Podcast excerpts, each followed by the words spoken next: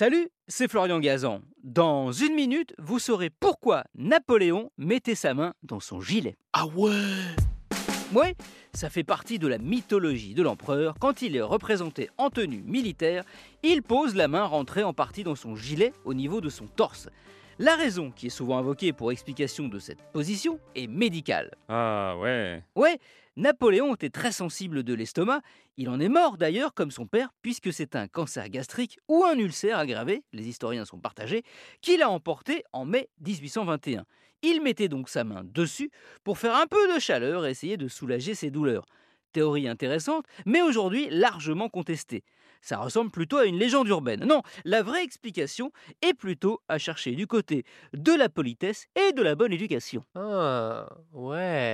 Oui, en ce temps-là, les pantalons ne sont pas ceux que l'on porte aujourd'hui, ils n'ont pas de poche. Et les fracs, les vestes qu'on porte, courtes à l'avant et longues à l'arrière pour pouvoir monter à cheval facilement, n'en ont pas non plus. Or, la bienséance veut qu'il soit indécent de croiser les bras ou de les laisser tomber le long du corps pour quelqu'un de la haute société. C'est comme ça. Et si on n'a pas de canne, il est recommandé de placer sa main droite dans l'ouverture de la veste et la gauche collée au corps sous sa basque, le nom donné à la partie basse du vêtement. D'ailleurs, de nombreux tableaux de l'époque, de Mozart ou de Lafayette, les montrent avec la même posture que Napoléon, qu'il exagérait, c'est vrai, pour se tenir bien droit et en imposer, histoire de rappeler, à travers cette posture, que c'était pas pour rien qu'il avait mis premier derrière Napoléon.